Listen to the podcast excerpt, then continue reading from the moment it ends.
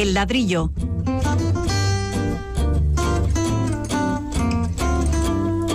El programa divulgativo de Radio Vitoria dedicado a la arquitectura y el urbanismo.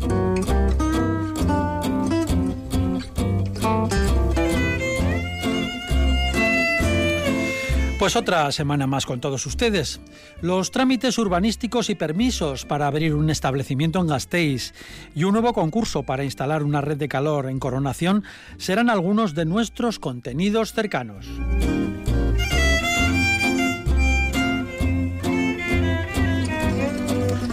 Luego hablaremos de una localidad que seguro conocen casi todos ustedes, Benidorm, una ciudad que genera sentimientos encontrados. Unos la desprecian y otros la aman. Hablaremos de sus cada vez más apreciadas virtudes urbanísticas. Resulta que Benidorm es prácticamente todo un modelo.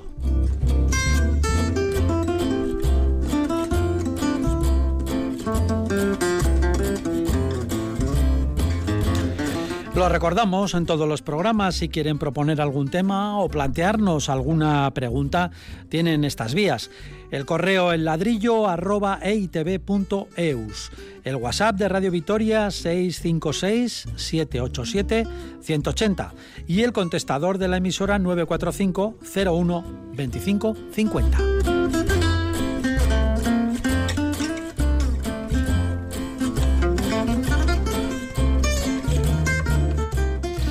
Y aquí firmes y preparados ya están con nosotros los colaboradores de cabecera del programa, los arquitectos y urbanistas. Pablo Carretón, bienvenido. Buenas. Lo mismo Fernando Bajo. Un saludo. El área técnica es cosa de nuestro compañero Pachi Meave. Les habla Paco Valderrama.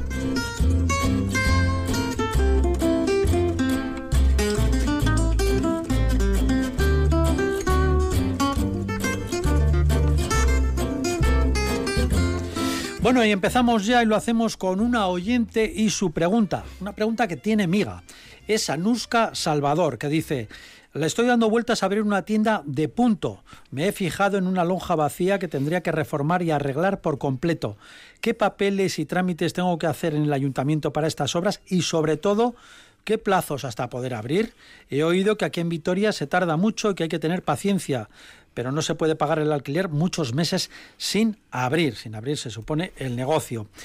Eh, bueno, en primer lugar decirle a Nuska que seguramente el ayuntamiento y las organizaciones de comerciantes seguro por completo que tienen una información precisa y detallada de folletos, de todo esto. Pero bueno, eh, seguramente pretenda también tener la opinión de nuestros colaboradores. ¿Quién quiere comenzar? Bueno, vamos a ver. Eh, yo creo que está regulado exactamente como has dicho. Los comerciantes y el propio ayuntamiento tiene ya su normativa, sus ordenanzas en cuanto a aperturas de nuevos locales en la ciudad.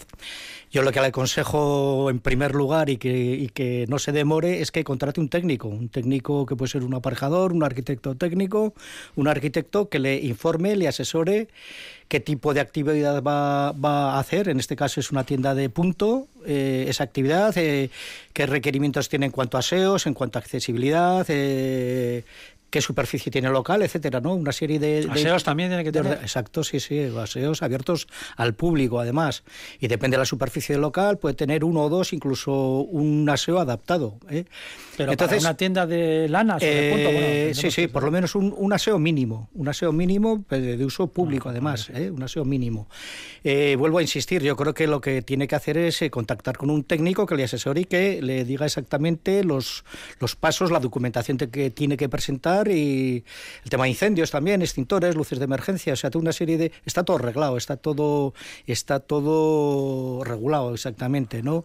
Hay otro aspecto también importante que eh, si nos encontramos con un edificio que está catalogado o protegido, las aperturas de huecos al exterior que igual quizá no los puede abrir o lo que sea, puede ser, eh, pueden ser detalles un poco más complejos en cuanto a, a la obtención de esa licencia, ¿no? Pero vamos, tiene que, tiene que estar con un técnico, un técnico evidentemente, para presentar esa documentación que se la requiere. Pues es lo que está haciendo. Eh... Remite a ustedes, que son técnicos. Bueno, Por eso Anuska dice, a ver, estos que saben mucho, ¿qué pueden decir al respecto? Sí, sí, pues evidentemente que, contrate con un técnico y vea, a ver, hay que ver el local, hay que ver la superficie, la zona. Superficie, la zona, porque según qué zona esté, pues está regulado por una ordenanza o por otra. Entonces la cosa es un poco más complicada y más profunda de todo eso. Eso, ¿no? Si es una actividad molesta o inocua, ¿no? Es distinto montar una discoteca o una panadería con unos hornos, con, una, con unos, unas potencias eh, para instalar, ¿no? Unas instalaciones complejas, que esta tienda de punto que evidentemente yo creo que es bastante inocua, ¿no? Es una, mm. yo creo que, que, vamos, que es... Bueno, depende, si almacena, si almacena a punto, igual hasta tiene peligro de, de, incendio, o sea que hay que tener mucho cuidado con estas cosas. Nos está temblando, nuestra querida oyente. No, yo creo que la pregunta tiene además, no sé, como una especie no, es que, perdón, de, segundo... señor Bajo, eh, dice, y sobre todo, ¿qué plazos hasta poder abrir? Yo supongo que estará dándole vueltas y irá a un técnico enseguida o al ayuntamiento. Bueno, igual ya lo ha hecho, pero quiero escuchar también un poco sus Yo esto, a esto iría. Así como eh, es verdad que hasta hace unos años era una cuestión que era muy compleja y que se demoraba mucho, eh, hoy día eh, realmente muchas actividades, sobre todo estas que son inocuas, es decir, que no requieren de unas medidas específicas ¿no? de control, eh, se permite con presentar el proyecto ya casi la propia apertura del, del, negocio. Es decir, depende de lo que quiere hacer, si es algo muy sencillo que no requiere más que un trámite, pues no le van a tener tanto tiempo esperando porque yo creo que todo el mundo entiende que nada puede haber nadie pagando un alquiler y sin sacar ningún rendimiento al mismo. ¿no? Entonces yo creo que en eso el ayuntamiento pues desde hace unos años ya por lo menos tuvo esa, esa magnífica idea de flexibilizar un poco todas estas cuestiones, ¿no? Y es verdad que después eh, pues el, expediente se revisa, se mira, se visita el lugar, etcétera, etcétera, y si las cosas están bien, pues no, no vamos, se legaliza sin problema, ¿no? Pero, pero, ¿en cuánto tiempo más o menos? Pues en realidad es lo que le cueste a, su técnico hacer el proyecto para ponerlo, introducir en el registro municipal del ayuntamiento y, en todo caso, pues hacer las obras de adecuación que tenga que hacer o si es el caso, abrir la puerta al día siguiente. si, si llega la documentación y cae al fondo del taco, bueno, pues, pues, realmente si es inocua, como estamos diciendo, ella puede estar tranquilamente ejerciendo su actividad. Eso no pasa nada por, por, abrir y luego Depende, de, por lo menos, de la actividad, del tamaño local, evidentemente de todas estas cuestiones que, por lo que parece una tienda de punto, pues no creo ah. que, ni sea muy grande, ni, ni tenga ningún añadido peligroso o, digno de un, proyecto de actividad, pero va por ahí la cosa. Eh, yo como ejemplo... Eh, hice un local para una frutería en la calle Coronación, presentamos el proyecto el 28 de diciembre de 2018 y el 31 de enero tenía licencia. O sea, en un mes le habían dado la licencia. ¿eh? Estando por ahí, pues bueno, esas, fechas de Reyes, etcétera y tal, pero en menos de, en un mes le dieron licencia. Presentar la, documentación y porque era una frutería y lo que comentaba Fernando, pues son actividades inocuas, ¿no? Que eh, no era muy grande, era menos de 100 metros y bueno. ¿Y tenía que tener también servicio? Sí, sí, sí, sí, un aseo, sí, sí. Para el personal, por cierto, incluso tienes que tener una zona de vestuarios también, ¿eh? para el personal que está ahí, en, el caso de la frutería, ¿no? Pero un aseo, sí, sí, fijo. Lo que pasa que no, como no pasaba no sé de cuántos metros, no tenía que ser adaptado, ¿no? El, baño, ¿no? Pero vamos, en un mes le dieron licencia. Es decir, que no, no es eh, un vía crucis, ¿no? bueno, a veces, a veces lo soy. Yo, tengo experiencias en las que, bueno, hemos hecho... Cuéntanos alguna, venga. No, pues eso, el proyecto, presentar el proyecto, bueno, hacer la obra mientras tanto, abrir eh, estar funcionando y entonces llegaba la licencia. Y pues ya hemos presentado el fin de obra desde hace dos meses, ¿no? O sea, hay un poco de todo, ¿no? Depende del tiempo que pille y sobre todo lo que decimos, depende de lo complejo que sea el programa y la ubicación y el tamaño, pues la cosa se puede, se puede agrandar, ¿no? Pero vamos, en cualquier caso, la, la voluntad municipal eh, suele ser la de facilitar que los negocios se abran cuanto antes porque, evidentemente, si no, es, sería la ruina. Sí, luego también importante la accesibilidad, ¿no? Si tiene peldaños para acceder, si se puede acceder libremente, ¿no? A través de una rampa de las de las que están normalizadas, ¿no? El 8%, el 6, no me acuerdo ahora. Alturas libres, ventilaciones, patinillos, es. un sinfín de cosas que hay que chequear y por eso, bueno, lo mejor es que lo haga un profesional, evidentemente. Muy bien, bueno, pues Anuska Salvador, que a ver si va hay suerte eh, abre su negocio y le es muy rentable y le va estupendamente. Eso sí, después de contratar a un técnico y hacer pues todos los pasos obligatorios. Y si quiere información, supongo que igual ya la tiene. Y únicamente lo que hace pues es eh, pues, mm, intervenir en el programa un poco para ver qué le dicen nuestros, nuestros colaboradores. Pero si no, pues ya lo sabe. El ayuntamiento está todo perfectamente arreglado, allí puede encontrar todos los datos y todo lo que necesita y luego contratar pues a un, a un técnico. Bueno, vamos a cambiar de tema. La construcción de vivienda no ha cambiado notablemente en décadas, aunque sí hay nuevos materiales y maquinaria de obra. Pero ahora parece una experiencia que en teoría podría cambiar absolutamente la forma de construir. Utilizar impresoras gigantes de tres dimensiones, no es ninguna broma. Ahorra tiempo y no se desperdicia nada de material. La casa va creciendo poco a poco, capa a capa, en su propio terreno. Hay algunas empresas en España, concretamente en Valencia, dedicadas a esta actividad. ¿Podríamos estar ante una verdadera revolución, Fernando? Bueno, todas estas cosas eh, novedosas y, y, bueno, y que sobre todo vienen del mundo digital, que tendemos a adorar en extremo, eh, nos parecen que van a suponer una auténtica revolución. ¿no? Eh, me acuerdo todavía cuando salieron los primeros ordenadores y del mundo del papel se ha acabado. ¿no? Tendrían, oh, tendrían que ver la mesa que hay aquí nuestros oyentes, que además de tener unos cuantos ordenadores, tenemos muchos papeles. Creo que no hemos consumido más papel que, que nunca, que hay ordenadores. Pero Entonces, bueno. puede que sea una revolución, pero claro, siempre es en otro sentido distinta de cómo la imaginamos. ¿no? Claro, este, este problema o esta situación de, construir con impresoras 3D pues es muy sugerente y es verdad que solo se usa el, material que se necesita, ¿no? Pero claro, hay que tener en cuenta que la impresora, muchos de nuestros oyentes ya saben, pero otros no, es una gran estructura, una estructura tridimensional que tiene el tamaño que tiene y evidentemente aquello que produce es siempre menor que el marco en el que se construye. Es decir, no se puede construir una casa más grande que el tamaño de la propia impresora. Pues imaginemos un rascacielos, por ejemplo, de 250 metros de altura. Una impresora de 250 metros. Exacto, 251 por lo menos. ¿no? bueno, pero a ver, vamos a ponernos. se puede hacer a trozos y se van pegando. no, pero eso se llama industrialización y eso ya existe en el mundo de la construcción. Pero la grúa de 250 metros no la quita nadie de allí porque hay que poner una cosa encima de la otra y hay que montarlo. ¿no?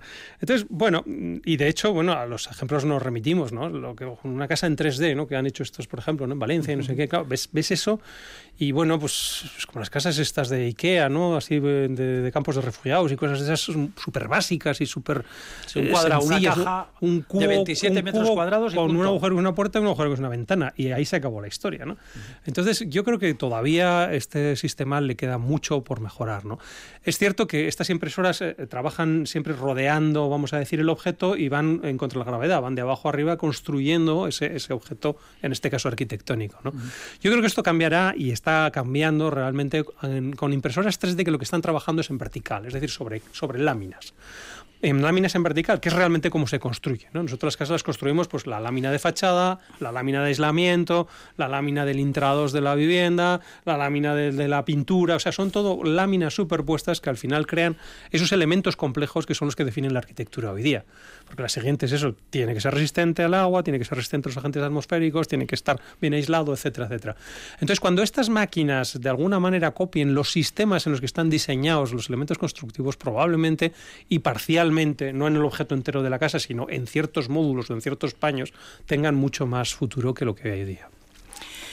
Sí, bueno, añadiendo un poco, eh, yo he visto, vamos, eh, hay como dos sistemas, ¿no? El, el, sistema de adición, que es el que estamos comentando, que es curioso porque el despliegue tecnológico para hacer 20 metros cuadrados de casa en los vídeos que tiene esta, esta este sistema de, de, Valencia me parece un despilfarro porque cuesta muchísimo más el, todo, el, todo el montaje de, en 3D de todo el sistema para hacer unos, muros, unos muros pequeñísimos, sí, unos muros pequeñísimos, sí. A mí me parece todavía un despilfarro. Luego si está en ladera ya ni te cuento a ver cómo puedes hacer esos muros, etcétera, ¿no?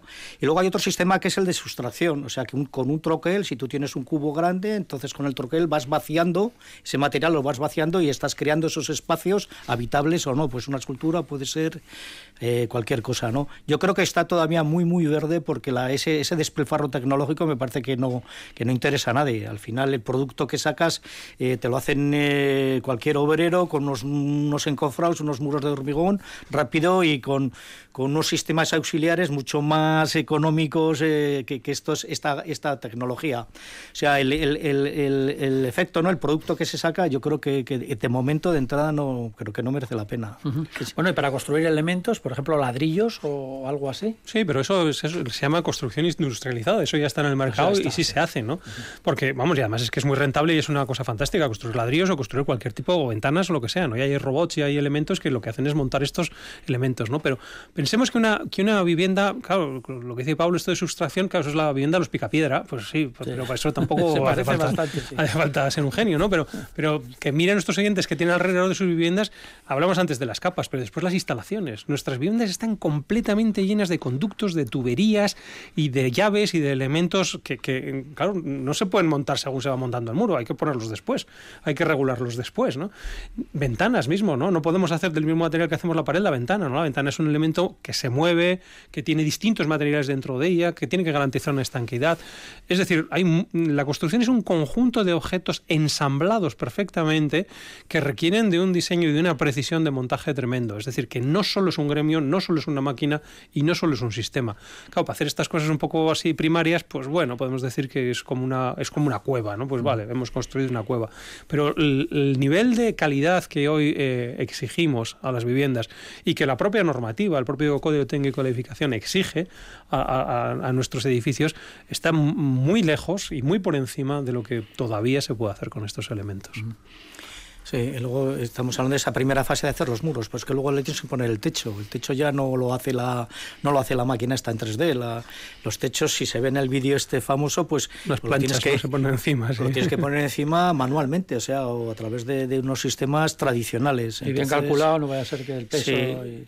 Entonces, pues bueno. Eh... Por cierto, no sé si habrán visto también eh, un nuevo aparato. Eh, esto no tiene nada que ver con los 3D, pero sí una especie de robot que lo que hace es poner ladrillos con masa y todo, en unas en tiras eh, larguísimas. O sea, lo que hace el operario, el obrero con su paleta, pues esto lo va haciendo como muy rápido. Pa, pa, sí, pa, sí, no, y azulejos también, ¿no? Eh, se ponen, a veces se ponen horizontal, después los ponen vertical y se caen todos los azulejos uno encima de otro, claro, porque no han esperado lo suficiente. Bueno, yo creo que todavía esto es hasta un poco cómico, ¿no? Sí que irá por ahí la cosa, sí que poco a poco, vamos, habrá cada vez más industrialización, pero, pero todavía la construcción, y en eso yo creo que tenemos que ser muy... Eh, muy sensibles, eh, sigue siendo artesanía, es decir, no hay dos edificios iguales, porque, porque todo es distinto, el, momento es distinto, el lugar, ¿no? el, el lugar lugar. es distinto, el clima es distinto, el, el, operario que lo monta es distinto. Entonces, son, vamos, no hay un prototipo. Cada uno es el prototipo de, de algo completamente novedoso. Se está avanzando mucho en prefabricación e industrialización, eso muchísimo, ¿no? Ya llegan los pack, llegan ya las ventanas con sus persianas, con su cantidad, con, con elementos ya de cierre, de fachadas, completamente montados, ¿no? Es un- una especie de mecano, eso sí que se ha avanzado bastante. Pero volviendo al tema que nos ocupa, yo creo que está muy verde. Sí, porque el tema del prefabricado hasta hace no muchos años mm, pues no estaba muy muy buen visto, no se fiaba mucho el, el cliente. Sí, era muy tosco también, pero bueno, poco a poco la cosa ha funcionado. Fijémonos sin más en, en los muros interiores, en las particiones, ¿no? Que antes eran todas de ladrillo, este ladrillo al rojo, ¿no?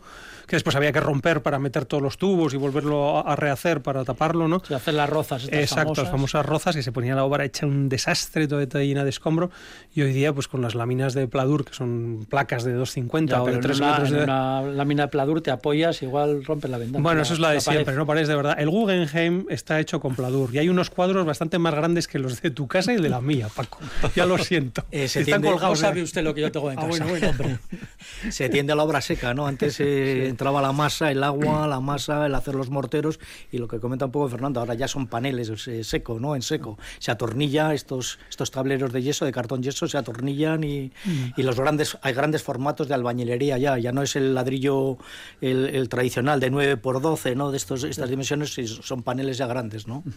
Así uno entiende en las películas americanas cuando se están dando una paliza uno al otro, rompe la pared, empuja y bum, bum, rompe la pared y sale por ahí, ¿no? Porque es de pladur. Pero bueno, que está muy bien el pladur, Dios nos libre. Vamos a seguir, estamos en el ladrillo con Fernando Bajo y Pablo Carretón y vamos a hablar de un tema que seguramente, una ciudad que seguramente ustedes conocen.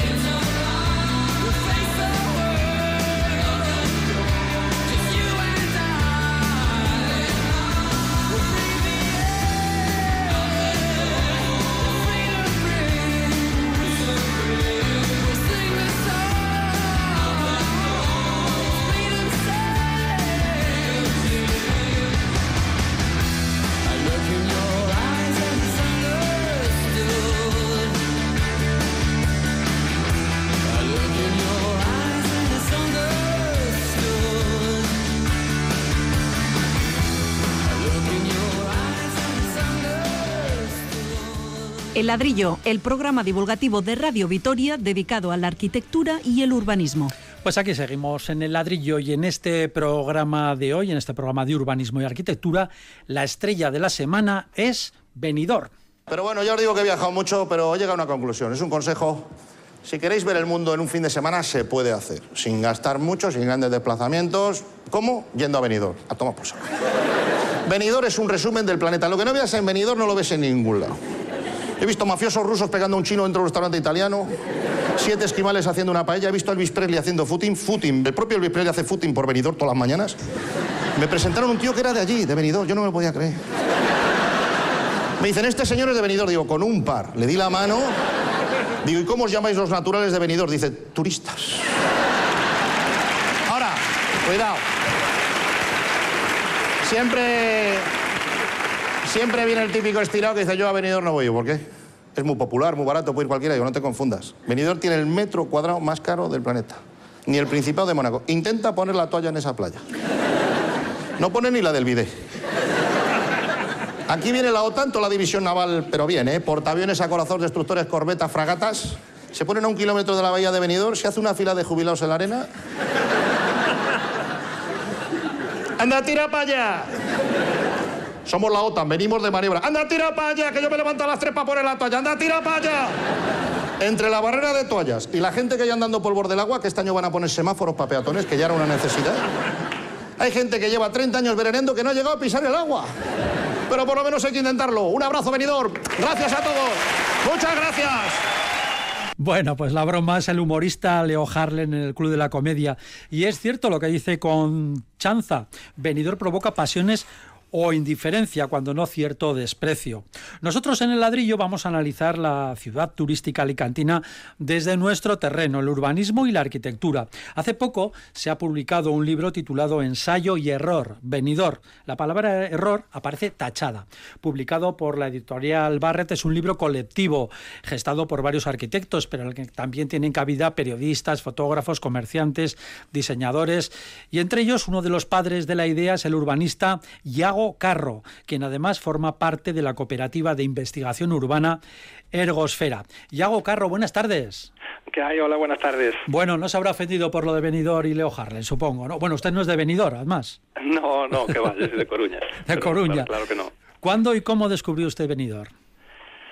Pues fue, o sea, la primera vez que, que fuimos hasta allí fue en 2012, eh, pero, pero bueno, pues como todo el mundo lo, lo habíamos conocido pues a través de los medios de comunicación y un poco la, razón de, interesarse por el caso y empezar el proyecto de investigación con el que llevamos varios años involucrados, pues fue un poco la imagen mediática que se ha venido que no casaba esa diferencia que tan abismal que había entre ese tipo de ciudad y las ciudades en las que estamos acostumbrados a, a habitar y a ver en el resto de, de Europa, incluso del mundo, pues con que habiendo estudiado arquitectura y urbanismo, pues que jamás hubiera sido un caso de estudio digno de ser mencionado, ¿no? Había como algo extraño en que por una parte se le pusiera como, como imagen o como chivo expiatorio de muchas cuestiones negativas, como la destrucción del litoral, la corrupción, el caos urbanístico y todas estas cosas, y por otra parte que, que fuera como algo de lo que no se podía hablar o de lo que no se hablaba en las escuelas de arquitectura, ¿no? Fue un poco lo que nos llevó a, un poco la primera vez a Benidorm en 2012, sí. Ujú. Benidorm ha sufrido, como decíamos, la indiferencia, la frialdad de gran parte de la sociedad, llamémosla ilustrada. Usted se refería a ello de, de alguna manera. Se llegó a escribir que era un horror arquitectónico que había que derribar. Ahora, ahora empieza a verse de otra manera. Sí, sí, sí. O sea, realmente ya ha habido investigadores que desde hace muchísimas décadas pues vienen investigando Benidorm desde otro punto de vista, ¿no? Quiero decir, hay una frase que cita, creo que Iribas, de, incluso de Lefebvre, en la que pues llega a decir como que Benidorm es la única de las ciudades construidas en el siglo XX que merecía ser habitada, ¿no? Quiero decir que ya incluso investigadores muy reconocidos en el campo del urbanismo pues tienen esta otra visión sobre Benidorm. Lo que pasa que, bueno, siempre fue una ciudad muy mediática por, por esa cuestión de la diferencia y que siempre apareciera eso como fondo de teleobjetivo en cualquier noticia sobre la destrucción del litoral o las playas masificadas o cosas así, y eso un poco dejó de lado pues una reflexión un poco más seria, más sensata sobre lo que realmente implicaba esa diferencia que saltaba a la vista de cualquiera que mirara las imágenes de Benidorm, ¿no? Y por otra parte que también, pues el- desde el mundo de la imagen, que también es como se construye un poco la opinión pública de todas estas cosas urbanas, pues siempre se ha tendido a, a priorizar esa imagen de teleobjetivo, que es una imagen lejana que hace parecer que el que Benidorm pues pues es una, una acumulación eh, caótica de rascacielos por donde no entra el aire y que parece más bien pues una Manhattan pero en el Mediterráneo, ¿no? Y para nada tiene eso que ver, quiero decir, o, o muchísimos otros fotógrafos que se han fijado en Benidorm o, o- cineastas, pues acaban reflejando realmente lo que implica esa diferencia de modelo, ¿no? Que realmente incluye muchas aportaciones al estudio urbano, o al menos eso es lo que nosotros estamos tratando de investigar, vaya. Bueno, pues vamos a lo que investigan ustedes en Ergosfera, en esa cooperativa de investigación urbana, supongo. Eh, ¿Cuál es esa diferencia? Pues mira, mm, así principalmente en cuanto nosotros nos hemos centrado en la parte de la, de la zona de la playa de Levante, ¿no? que es el primer ensanche, ese que aparece con el plan del, del 56, y básicamente lo que pasa ahí es que por una serie de, de- de cuestiones eh, históricas y del principio, o sea, que en principio básicamente es que un- una administración pública local cree por primera vez que la transformación completa de su modelo económico de la ciudad pues puede ser liderada por el urbanismo, que es como creer en una ciencia urbanística, un momento en el que tampoco era tan común que, se tuviera fe en ese tipo de disciplinas. Y entonces se plantea que el, que el nuevo ensanche, pues que va a ser ordenado, que se va a hacer una cuadrícula, pero que bueno, que incluso se, innova en, el tema de la cesión de viales y por lo tanto pues se acaba manteniendo cierta estructura o cierto parcelario eh, de origen preindustrial. Y a partir de ahí, pues en principio se iba a ser una, una zona de, de chalés y de villas eh, de baja densidad, pero poco a poco se fueron cambiando las ordenanzas y las normativas hasta llegar a la situación actual, mm, pasando por términos intermedios en los que había unos bloques perpendiculares al mar, pues a la situación actual de los rascacielos, ¿no? Que eso, pues en, principio, los rascacielos es una tipología que mm, tiene bastantes problemas en la ciudad contemporánea, en el sentido de que, bueno, pues gener- genera problemas en la cota base, pues porque no suele haber mucha actividad, o son monofuncionales, o muchas cosas así, y que sin embargo en Benidorm pues se resuelve em, con una ilegalidad o con una legalidad, que es que, pues según el planeamiento, mm, habría que tener una, un borde, digamos, alrededor de todas las parcelas de 7 metros en los que no se podía construir, ¿no? Que eran privados, pero que no se podría construir. Con el paso del tiempo se fueron ocupando por actividades comerciales, y a día de hoy lo que tenemos es un tejido que mezcla, por una parte, la alta densidad de las torres residenciales con espacios colectivos interiores y todo rodeado por espacios de actividad y comercial que generan una calle corredor convencional. Pero una calle corredor que al estar eh, formada por esta planta baja de actividad comercial eh, de grano fino y por otra parte por las torres eh, un poco desplazadas hacia el interior, pues tiene unas condiciones ambientales óptimas. Es decir, es como una mezcla entre una, entre una mm, tipología urbana casi mm, doméstica o casi rural de, de baja escala y por otra parte los rascacielos, ¿no? que por supuesto entre ellos están siempre separados, mm, dejan eh, iluminación, eh, luz natural y todas estas cosas. ¿no? Sí, no, no están tan apelotonados como Manhattan. Claro, para, para nada. Y por supuesto también las condiciones ambientales de lo que son las propias eh, residencias, los cacielos, pues tam- son también óptimas por ese mismo hecho, ¿no? De que todas las viviendas eh, tienen vistas al mar, eh, todas tienen iluminación y ventilación natural, bueno, una serie de cuestiones que se juntan en esta tipología eh, urbana en la que las condiciones ambientales tanto de los interiores privados como de los interiores eh, colectivos como de los exteriores públicos, pues la verdad es que son bastante buenas. Me lo ha puesto usted que dan ganas de irme ahora mismo, o irnos ahora mismo con el programa venidor. Bueno, a ver, Benidorm es una ciudad muy compleja y como te digo, estamos hablando de una zona concreta que es el ensanche Sí. de la playa de Levante. Hay otras zonas, la playa de Poniente, pues aunque parezca desde la distancia y desde esa visión desde el objetivo, parece lo mismo, porque también nos parecen rascacielos y son iguales, en realidad es completamente diferente, ¿no? La planta, las plantas bajas ya no tienen esas formas de ocupación y de actividad urbana 24 horas como la playa de Levante y por lo tanto es mucho más pobre en ese sentido, es otro tipo de ciudad. Y Benidorm también tiene, por supuesto, la zona central, donde vive la mayoría de la, de la gente local, que es un tejido ya más de ensanche convencional, incluso de núcleo histórico alguna parte, y que todo eso pues acaba generando una ciudad compleja en la que hay muchos problemas, ¿no? Aquí estamos hablando de una cosa concreta, Sí. de la zona de Levante, vamos. Eh, Yago, buenas. eh, soy Pablo, colaborador del programa. ¿Qué tal, Pablo? ¿Qué tal? Buenas. Eh, la verdad es que Benidorm es excepcional en muchísimos aspectos, ¿no? El espectáculo de las calles, la densidad de las calles, eh, los recorridos de los ciudadanos que van a pie, el coche parece que ha pasado a segundo término y Sí, creo sí. que, que sí, ha sido, ha sido un éxito, ¿no? Eh, mi pregunta es, ¿qué futuro tiene Benidorm y, y si puede morir de éxito? ¿Qué futuro tiene como ciudad? Es una ciudad que tiene 70 años, es muy joven, ¿no? Desde- has comentado que los inicios son en los años 60, pues ¿qué Bueno, futuro y si puede morir de éxito? los los- lo- bueno, la ciudad es mucho más antigua, evidentemente. Lo que es, es lo- Sí, bueno, el inicios de la núcleo- expansión, de la expansión, digamos, más vinculada a- al sector turístico, ¿no? Y a, y a esta idea de Sí, ciudad turística. sí. Que por una parte, a ver, em, la gente que, que ha estado vinculada a la investigación sobre Benidorm y que de hecho muchos de ellos pues han incluso a- han llegado a estar estudiando y de hecho siguen estudiando ahora mismo la propuesta de Benidorm como patrimonio de la humanidad, en el sentido de, de como hecho urbano ha representado una diferencia que merece la pena ser reconocida como patrimonio, en lo que se basan básicamente, o una de las cosas, es en que la diferencia con respecto a cualquier otra ciudad que mm, de alguna manera sea monofuncional en el sector turístico es su apuesta por la sostenibilidad y por la densidad. ¿no? En ese sentido, lo que piensan es que mm, pues, no es incomparable a cualquier otro nodo turístico global que hay a tropecientos en el mundo, ¿no? con los que se podría comparar, pero en términos de sostenibilidad y, de, y de infraestructuras ya construidas eh, y de, de microclima y de un montón de otras historias, pues es bastante diferencial. ¿no? Por lo tanto, el futuro en ese sentido, pues hombre, mm, como cualquier otra ciudad, lo que tienes que tender a dejar de ser tan monofuncional en lo turístico, ¿no? Y atender a los, a los problemas que el propio sector tiene. Quiero decir que, como decíamos, pues yo qué sé, en Benidorm es también un sitio donde se concentran pues las luchas, por ejemplo, de las Kellys, ¿no? Por mejorar las condiciones laborales de todos los sectores que están implicados en el sector turístico, ¿no? Y que también pues sufren de precariedad y de un montón de cosas.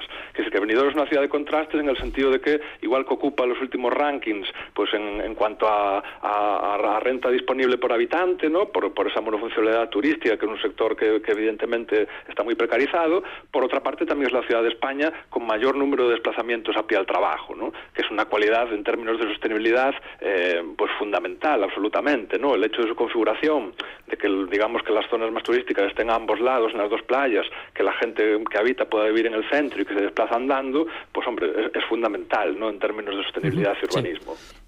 De hecho, Yago, soy Fernando, otro de los colaboradores. Creo que en el 2014 la OMS reconoció a Benidorm ¿no? como una ciudad con el aire más puro, ¿no? Donde respirar, ¿no? Es algo, algo parecido a eso? Sí, a- a- algo, y sí, de- desde luego que desde hace años, como decíamos, sí que se están produciendo estas nuevas mm, estudios sobre Benidorm desde ese punto de vista, ¿no? De lo que implica la densidad. Había también otro estudio de los MVRDV, pues en los Sí, que hablaban de en que, 2000, de sí. que de que siete hubieran salvado de la destrucción el resto de la costa mediterránea, ¿no? Si se hubiera concentrado el turismo, digamos, en siete grandes nodos como Benidorm. A mí, de todos modos, me gustaría aclarar, ya que eres un investigador esto. ¿Es verdad que Benidorm, eso, el plan del 56 fue el primer plan general de ordenación urbana de, de España? Fue el- fue el- no fue el primero, fue el primero que incluyó a todo el municipio. Quiero decir, el primero que entendió que no solo se debían em, planificar las zonas que eran consideradas urbanas, y que eso ya hacía muchos años que en otras ciudades españolas, en que muchas de ellas se habían tomado planes urbanísticos, pero sí fue el primero que entendió que había que eh, organizar todo lo que era el término municipal, porque tanto las zonas urbanas como las zonas rústicas eh, tenían un sentido para, el- para un ecosistema urbano, ¿no? Y de ahí, pues es de que se haya salvado gran parte del municipio y que siga siendo terrenos libres, ¿no? Pero eso, pues también tiene otra, igual que hay que felicitarse de, de- ese éxito y de esas decisiones, también hay que pensar que ha tenido límites, en el sentido de que en cuanto la ciudad se expande y, y los límites administrativos dejan de ser, digamos, reflejo de lo que es la urbanidad de un territorio, pues realmente con el tiempo los municipios de alrededor de Benidorm han acabado asumiendo pues todas las cosas negativas que no han pasado en Benidorm, como los sprouts, las urbanizaciones difusas y todo esto, que como, no- como en un sitio ordenado como Benidorm no podían aparecer, pues han aparecido en los municipios de alrededor, porque no hay eh, ninguna entidad de planificación, digamos, supramunicipal y de áreas metropolitanas. ¿no? Bueno, en realidad ha pasado en todo el Mediterráneo, casi, ¿no? Eso, Claro. quitando Benidorm, que es la excepción más, ah, ¿no? Claro, ha pasado en todo el Mediterráneo y, y en Benidorm podría no haber pasado, incluso en Soledanes, si se hubiera entendido que la planificación territorial y metropolitana también es útil. Pero hay que pensar que Benidorm pues, ha sido despreciada también en términos administrativos muchas veces, que dice, ni siquiera creo que tiene el reconocimiento de ciudad turística y en muchas ocasiones pues no se le da el peso que tiene cuando en realidad tiene la escala de Madrid o Barcelona en términos de pernoctaciones turísticas y cosas así. Quiero decir, es mucho más importante de lo que dicen sus números de demografía y cosas así, ¿no? Realmente, si se hubieran entendido la escala que tiene la ciudad, claro que se hubieran tomado medidas antes para ordenar en términos metropolitanos y no solo municipales. Eh, parece también que en aquel planeamiento de, de 1956 eh, había carencias en cuanto a equipamientos culturales, deportivos, zonas verdes, sí, sí, que no sí, se tuvieron claro. en cuenta. ¿Se ha corregido esta situación en cuanto al No. venidor actual? No, por ejemplo, en, el ensanche- en este primer ensanche de la playa de Levante, sí que es cierto que aparte de todas las cosas positivas que han pasado después de 50 años y que podemos, eh, pues eso, analizar y, ver positivamente, mm, realmente aquel plan no dejó ni un metro cuadrado para espacios libres ni, ni, ni, ni equipamientos. Fue mucho después, pues cuando se introdujeron, hay una gran parcela que se iba a utilizar para un centro cultural que lleva paralizado eh, pues más de 10 años, no en obras, porque era eh, ese tipo de arquitectura espectáculo, de grandes obras, de contenedor cultural eh, vacío, al que al final se acaba paralizando. ¿no? Cuando por otra parte, pues Benidorm tiene ejemplos maravillosos de lo que significa pues poca inversión, pero muy estratégica y que es llevar la cultura allí donde está la gente y por lo tanto, pues por lo menos por, por otra parte, pues tiene una biblioplaya eh, que por 200.000 euros que se arregló hace unos años, pues es un, un equipamiento maravilloso en el medio de la playa donde la gente pues puede estar leyendo libros, el periódico, jugando al ajedrez o lo que sea sin salir de la playa, ¿no? Que es de entender, decir, pues no hay que hacer contenedores cu- culturales gigantescos eh, para que la gente vaya, sino allí donde está la gente, que también la cultura pública esté representada, ¿no? Sí. Bueno, y por cierto, ya entrando en, el- en materia chascarrillo, que no es lo suyo, pero bueno, es, es cierta la leyenda aquella de que cuando Benidorm iba a comenzar a construirse, el alcalde, en los años 60, el alcalde de entonces fue en una Vespa hasta el Pardo a hablar con Franco, con el dictador, para que le dejara que hubiera bikinis allí en, en Benidorm.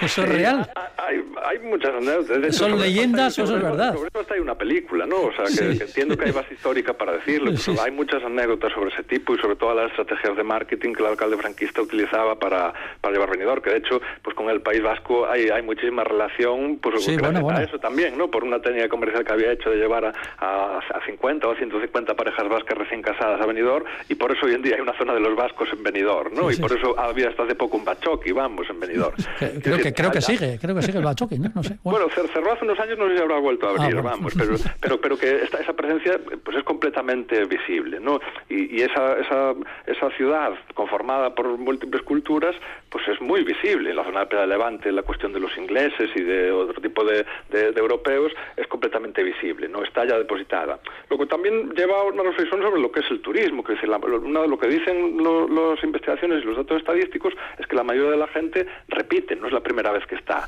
Hay gente que va 5, 10, 15, 20, 30 años a Benidorm. Es decir, yo creo que también Benidorm es una ciudad que ayuda a, a pensar, incluso en términos filosóficos y conceptuales, pues lo que significa la palabra turismo. ¿Hasta qué punto podemos considerar turista a una persona que lleva 20 años yendo a esa ciudad, ¿no? Y que realmente es una ciudad que consigue eso, que te disuelvas en la masa, que, que- que- que el anonimato y todas esas cosas negativas que, que en principio se suponen que tiene la ciudad, allí se, se hacen positivas en el sentido de que pues todo el mundo está en un término medio en el que puede hacer lo que quiera, vestir como quiera, hacer lo que mirar y, pensar lo que quiera y nadie se lleva las manos a la cabeza, ¿no? Es como una normalidad absoluta.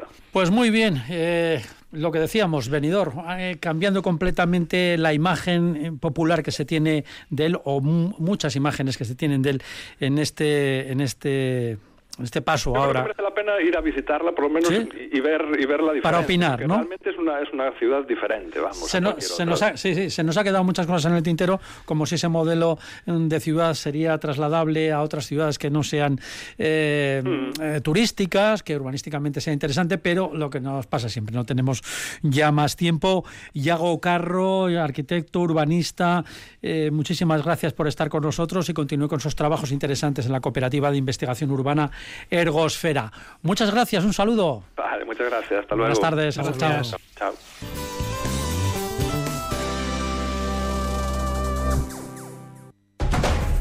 El chef Javi Sierra busca esta semana superar un reto diferente Hoy juego de cartas planta cara al cáncer infantil. y se vuelca en apoyar una buena causa. Por eso he decidido ir en busca de cuatro amigos del programa. Cada restaurador contará con la ayuda de un superhéroe. En juego de cartas, ganadores solidarios. Esta mesa está reservada para vosotros. Esta noche en NTV2. Somos la voz de nuestra tierra. Hola, ¿qué tal? Soy del pueblo de Saracho. Me llamo Sabina, soy de Argandoña. Vinimos a vivir a Pellaniz hace tres años. Algunos vienen del pueblo de Arao, de Barrebusto, de Moneda. De Puente Larra. Irati, Aritz. Todos hacemos Herrían. Cada tarde a partir de las 6, cita con la vida diaria de nuestros concejos, cuadrillas y municipios. En Herrían, con Unai Ugarte, damos betagarri a nuestro medio rural a la vez. Radio Vitoria, pasión por nuestros pueblos.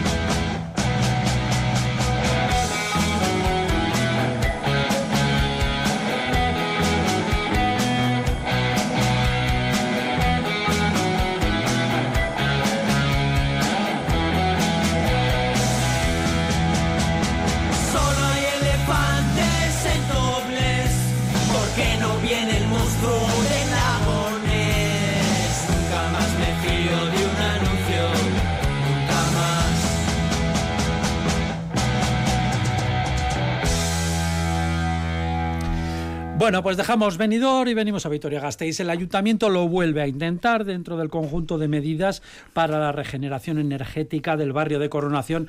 Mira que hemos hablado veces de este tema. Bueno, pues dentro de ese plan de regeneración, la implantación de la red de calor es una medida básica. El ayuntamiento la sacó a concurso hace unos meses, muy poquito, en septiembre aproximadamente, pero quedó desierto. Ahora vuelve a intentarlo de forma más realista, eso sí, solo será para poco más de 300 viviendas en vez de, pues como para un millar o así que antes se, planteaba el asunto. ¿Qué reflexión les merece a ustedes? Bueno, pues que la realidad es, es testaruda ¿no? y es difícil ir contra ella. Eh, en cualquier caso, a mí me parece bien que si la demanda es eh, la de ese número, se redimensione, vamos a decir, esta central del district heating o de calor vamos a decir, por barrio, para precisamente la demanda que, que, que, se tiene que satisfacer. ¿no? Creo que ahora además el sistema ya no es ocupar el, el, el aparcamiento detrás del centro cívico Aldave, sino utilizar el propio sótano o parte del sótano de, de, del centro cívico Aldave. ¿no? Cosa que por otro lado, pues también, oye, si se puede ocupar menos suelo y, y sobre todo tener más rendimiento al equipamiento que ya existe, pues bienvenido sea. ¿no? Yo creo que en cualquier caso eh, es como todo, ¿no? Esto es una cosa muy novedosa. Eh, tenemos que recordar que nos dan casi 11 millones de ayudas eh, de Europa, ¿m? además de lo que aquí se pone, pero que 11 millones no son nada desdeñables de euros. Pero, pero no, son, no son para este, No, son para todo, no, para, son para, todo el barrio. conjunto, para todo el barrio. sí. No, no, para todo el barrio, pero vamos, es una cantidad muy, muy Sí, importante, ¿no? Eh, De los, creo que son 29 y medio, ¿no? Totales. Pero, pero bueno, lo que hay que ser es, bueno, realista y decir, mm, poco a poco esto será más fácil de vender, poco a poco habrá más viviendas que se quieran sumar, porque creo además que los primeros datos ya de ahorro energético ya están dados y creo que anda por el orden del 60%, De ahorro de la factura y demás. Pero claro, hacer las cosas de una vez y en una ciudad como esta, mm, muy conservadora, pues eh, ya sabemos todos que es difícil. Sí, yo creo que desde un principio se habían creado unas expectativas de que iba a ser un gran éxito en cuanto a, al número de viviendas que se iban a, sumar a esta, esta, esta gran alternativa de mejora de confort y mejora del barrio. Y lo que hemos visto que la realidad eh, pues eh, es distinta y ahora parece ser que, que va a ser por fases, ¿no? O sea, una fase inicial para estas 300 viviendas con la lógica de que el dimensionamiento de Se puede ampliar la caldera de biomasa o lo que sea eh, sea o se estudie o se eh, coloque para, para, estas, para esta- estas dimensiones y en una segunda o tercera fase, esperemos que no sean ya muchas fases, pues se, se, se quede el resto, ¿no? Pero, pero es lo que hay, ¿no? O sea, no vamos a en una primera fase eh, meter igual una, una- un dimensionamiento de calderas para, para mil viviendas cuando la realidad es la que es, que son 300 y, y esperemos que se eh, adhieran otras 300 para esa segunda o tercera fase, ¿no? Que estamos hablando. Pero bueno, la realidad es así y, y lo que esperamos todos es que que gane alguna empresa el concurso y se instale Para esta que se instale una vez, ¿no? Exacto, que por lo menos esas 300 viviendas puedan eh, favorecerse de, este, de, este, de estas ayudas y de este, de este ahorro de energía. Y eh, si además funciona tal y como está planteado, eh, lógicamente si esas 300 viviendas eh, funcionan con este sistema, eh, pues mm, el resto de las viviendas dirán, bueno, verdaderamente me Exacto. interesa, es interesante y me, me- me sumo al carro, ¿no? Me subo al carro. Sí, porque es algo que, que, bueno, a nivel europeo pues, pues funciona y está muy instaurado. ¿no? Aquí ya lo hemos dicho algunas veces que Sí. el, el problema fundamentalmente es la fragmentación de la propiedad. ¿no? En Europa, ¿por qué se monta? Pues que hay mucho alquiler, hay, hay mucho propietario de muchas viviendas, decide una sola persona o una sola entidad o una sola Sí, pues sociedad. ¿no? 10 o 15 pisos que son míos, de un propietario, pues dice que sí. está, sí, sí, bueno, y hay auténticos edificios que pertenecen precisamente O a un municipio o una que sea, institución sí. que, los tiene pues alquiler o, o como sea y entonces deciden, ¿no? Entonces yo creo que esa, esa cultura, vamos a decir, del, del compartir el gasto energético, ¿no? El de, de que casi la, la factura energética pues eh, la gestione un, un- un sola, una S, una empresa de servicios energéticos, aquí todavía no, no está instaurado. Y yo creo que por eso fundamentalmente está costando, ¿no? Porque somos reacios al cambio y porque eso todavía nos, no sé, nos hace como sospechar un poco o ser un poco suspicaces al, al respecto, ¿no? Pero bueno, se, se, se hará y se hará seguro que con éxito. Sí, yo creo que es eso. Lo han, lo han, lo han compartimentado en fases, ¿no? Y esperemos que esta primera fase, en la práctica y en la realidad, pues eh, el resto de viviendas que quizá estén dudosas se, se, se sumen a esta, a esta gran. Sí, sobre todo cuando el vecino o la vecina vaya con la Exacto. factura, mira lo que pago. Sí. Muchísimo pues, También es cierto que igual pioneros, la reflexión es que, rápidamente, es que se debiera haber haber empezado por ahí, ¿no? Igual haber Sí. empezado poco a poco, ¿no? Con unos pilotos y haber ido dando pasos hasta, hasta bueno, hasta Sí, la en vez de empezar todo el barrio se- con se esto, suma ¿no? todo el barrio. Pues, hombre, igual era un poco, un poco valiente, ¿no? O demasiado valiente. Pero vamos, que, que las cosas son como son y si se hace, pues bienvenido sea. Bueno, pues vamos a recordar, eh, vamos a recordar brevemente qué es una red de calor. La implantación de esta red de calor, en que Pues lo con mismo una que- caldera y ya está. Claro, no, es que es una caldera que en vez de ser para una sola vivienda es para todo un barrio. Pero entonces que volvemos otra vez a las a las calderas comunitarias estas que No, había. no, las calderas comunitarias eran las de bloque, no. Esto todavía bloque. es a lo bestia, esto es mucho más grande. Esto es para todo el barrio. Pues la gente, bueno, no ha estado muy contenta, bueno, o lo ha cambiado cuando ha podido para individualizar su gasto y Sí, su... sí, pero bueno, no estaba muy contenta primero porque de la caldera de bloque a la caldera individual tampoco había mucha diferencia. Pero sí hay mucha diferencia de la caldera individual a la caldera de barrio porque realmente la energía es muchísimo más barata de producir. También es cierto que la gestión, también al ser a este tamaño, pues lo realizan empresas especializadas. Y dependen, en este caso, de algo que es muy importante y decíamos antes. Tú, hasta cierto punto, le vendes tu factura energética a una empresa que es la que se encarga de tomar las decisiones y de gestionar. No, porque yo recuerdo todas estas reuniones de vecinos que había con la caldera, si la arreglamos, no la arreglamos, la cambiamos, no la cambiamos, le hace falta mantenimiento, no. Claro, todo el mundo opinaba. Algunos con conocimiento de causa y otros con ninguno. Desde el punto de No, vista recuer- que no me recuerdo usted esas, esas eso, reuniones. todos los hemos Y sufrido. a los oyentes tampoco. La reunión de vecinos, que era de tirarse por la ventana. Sí. En este caso, al, al- al gestionar la factura energética a una empresa a la que cada vecino confía, vamos a decir, su asunto, esta empresa es la que se dedica a tomar esas decisiones y a la que le conviene realmente el incrementar el rendimiento al máximo de esta instalación. Es decir, es absolutamente profesional la decisión. Sí, luego cada vecino va a tener su contador de consumo, Exacto. o sea, cada uno va a tener su, Va a su contador lo de que consumo de agua caliente de, de la central. Recuerdo un poco, hablando de estas centrales, en Moscú, en los barrios de Moscú hay esas grandes centrales térmicas que de repente vas paseando por cualquier calle y ves ahí uno, un, un aparato, ¿no? una especie de edificio tremendo y No dices, sé, pues eso qué un- será. Un cubo cuadrado con un par de chimeneas. Exactamente, unas chimeneas enormes. y son centrales para todo el barrio, o sea, pero bueno, para todo el barrio, pues no sé. Ah, pues que para todos al Moscú, o, o para... 20, ba- 20 bajo cero, 30 bajo cero. Sí, sí, pero bueno, pues, Sí, esa sí. imagen ¿no? de Sí, esas sí. centrales térmicas que son calefacción central para barrios como Salburúa o como Zabalgana entero, ¿no? Eran de unas dimensiones impresionantes. ¿no? Bueno, pero es lo mismo la- la- a otra escala, pero es el mismo Pero las concepto. imágenes de Nueva York, ¿no? Que salen en todas las películas, ¿no? Con ese Ah, sí, vapor hemos saliendo de las sí, alcantarillas, sí. ¿no? En realidad Eso es por eso, ¿no? Son redes de calor que, bueno, pues estos puntos tienen Y fuga. aquí también vamos a tener eh, Bueno, pues igual coronación acaba siendo una especie de vapor como de- en las películas Tribeca, ¿no? americanas. Una cosa de esas ahí. Sal- eso es por un fallo, ¿no? Porque eso está todo un poco, Sí, hombre, claro. un poco ¿no? arrastrado. Pero Las bueno, que- fugas. que las, fugas que existen. Lo que pasa es que una fuga de calor es muy llamativa porque si hace frío fuera, pues claro, el vapor canta mucho. Pero vamos a ¿cómo, decir. son los, pero ¿cómo son los norteamericanos? Hasta eso le sacan, Le sacan rendimiento hasta sus propias pérdidas. Y siempre nos llama la atención que va el coche por ahí de noche y salen esos chorros de vapor. Y, y dices, qué cosa más curiosa, ¿no? Pues hasta eso, que es un fallo tremendo. Pues eso- ellos lo rentabilizan, lo rentabilizan y lo venden, lo venden como imagen, ¿no? Bueno, no creo que pase aquí porque esas cosas realmente ya está todo- está superado y sobre todo porque Coronación pues tampoco es Manhattan, ¿no? Es, es un poco más Es más moderno. es, es más moderno y más pequeño sobre todo, ¿no? Pero bueno, en realidad se trata de eso, de juntar un montón de vecinos para producir energía de una forma más eficaz y más barata. Y el material es eh, palé. Eh, Pellets en este caso, sí, bueno, biomasa. se llama biomasa. en Biomasa. realidad. Biomasa. Biomasa es, pues, es cualquier elemento, vamos a decir, combustible que proviene de una fuente renovable y natural, ¿no? Que puede ser pues, eso, madera, cortezas, eh, bueno, restos de madera del bosque. Exacto, limpian de gestión sea, de, de- de distintos elementos o de empresas que tra- eh, trabajan con la madera, etcétera, etcétera. Aparecerán unas grandes chimeneas ahí, me imagino, ¿no? Sí, Para- no, lo que pasa es que yo creo que si utilizan el, el bueno, centro el cívico, cívico. igual utilizarán las propias chimeneas del centro cívico. Es decir, que probablemente no tenga que haber ninguna infraestructura nueva o llamativa como estas que habláis de Rusia, que claro, eso son unas chimeneas de, de caerte de, de- de espaldas, claro. No, en este caso no es, no es esa la dimensión. Y luego también tienen que hacer la instalación, las zanjas para meter los conductos. Sí, o sea, tienen sí, que sí, levantarlas sí, sí. porque eso hay que hacer no ha zanjas hecho, y ¿no? es un conducto porque va agua caliente y va calor y De retorno, además, ¿no? con unas con unas coquillas vamos a decir eh, gordísimas que impiden que haya pérdida de ¿Qué calor son coquillas? son los forros que tienen los Ah, tubos vale. que llevan agua Caliente. calefactada o fría precisamente para, para que no pierdan, vamos a decir, ese frío ni sí. ese calor. O sea, es como un aislamiento en el tubo.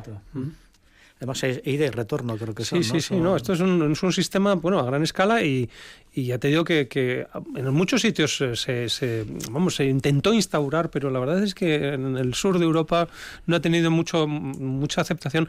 También es cierto porque nuestros climas no son como los de Moscú ni como los Claro, de de Suecia. Alemania o- Pues, sí. Aquí, pues bueno, por mucho frío que, que hace de vez en cuando, pues vamos, con una calderita normal lo suplimos, ¿no? Con, Pero- un, con un brasero.